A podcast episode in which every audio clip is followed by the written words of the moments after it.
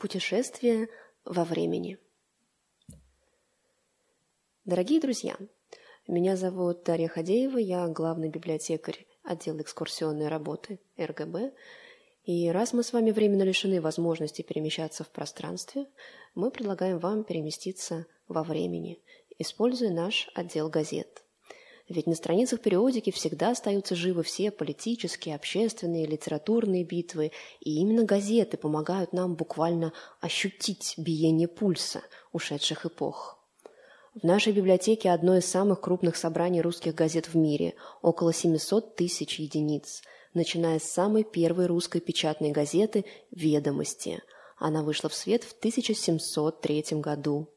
Наиболее ценной частью фонда считаются русские дореволюционные газеты и издания первых лет советской власти. Бум, который переживала пресса того времени, усиление роли журналистики в литературном процессе и влияние журналистики на все стороны общественной жизни – крайне интересное явление. Быстро росло количество различных периодических изданий, а революционная эпоха побуждала очень многих искать новые способы выражения. Пресса боролась за своего читателя, привлекая его всеми возможными способами. Эту борьбу вы можете почувствовать даже в названиях – Скажем, в нашем фонде сохранилось непочтительное издание «Грубиян», и выходило оно под девизом «Ест месиво, грубит весело». Ни с чем не сравнимые газеты «Баба-Яга», «Кузькина мать», «Чертова перечница», газета «Ракета», ну а мой пулемет просто расстреливал современников своими карикатурами, и спасти их мог разве что малотиражный «Голос оптимиста», ежедневно выходивший в Одессе. Давайте откроем несколько газет столетней давности и почитаем, что происходило в России в начале XX века. Газета «Московский листок», 1 октября 1901 года.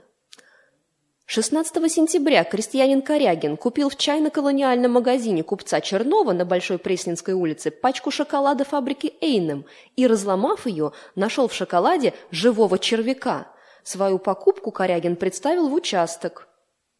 После этого неслыханного инцидента прошло 8 лет, и вот уже газета «Голос Москвы» за 20 ноября 1909 года сообщала под заголовком «Неприятное лакомство». Господин Романов купил в кондитерской «Зефир» на Тверской в доме Орлова фунт рахат лукума фабрики Яни.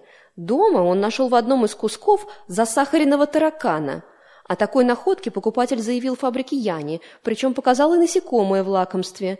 Директор быстро выхватил из рук господина Романова бумажку с вещественным доказательством, но тот успел вырвать ее обратно и отправился с этим доказательством в участок, где и был составлен протокол. По данным российских таможен, в Россию ежегодно возятся всевозможных медицинских препаратов на сумму свыше 16 тысяч рублей. Огромное большинство среди них – продукт заграничного шарлатанства, сообщала газета «Русское слово» 27 декабря 1912 года. За последнее время в Москве расплодилось много кустарных мыловаренных заводов. В погоне за конкуренцией они стали изготовлять мыло из всякой дряни, продавать его по более дешевой цене, предупреждала «Трудовая копейка» 11 января 1917 года. Заметка о прекрасном появилась в московской газете 5 декабря 1912 года. Последнее слово экстравагантной моды – розовые зубы. На помощь моде пришли дантисты, и многие из них зарабатывают хорошие деньги, окраской зубов своих клиенток в розовый цвет.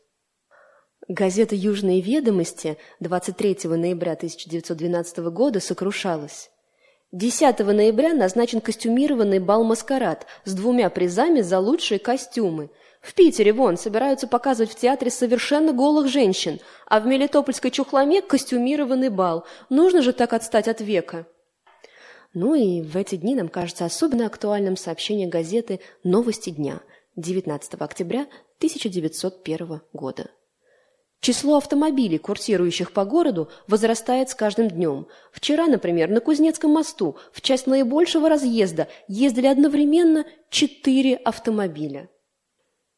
Берегите себя и не забывайте, что самое интересное и актуальное вы всегда найдете в нашей библиотеке и на сайте leninkatur.ru.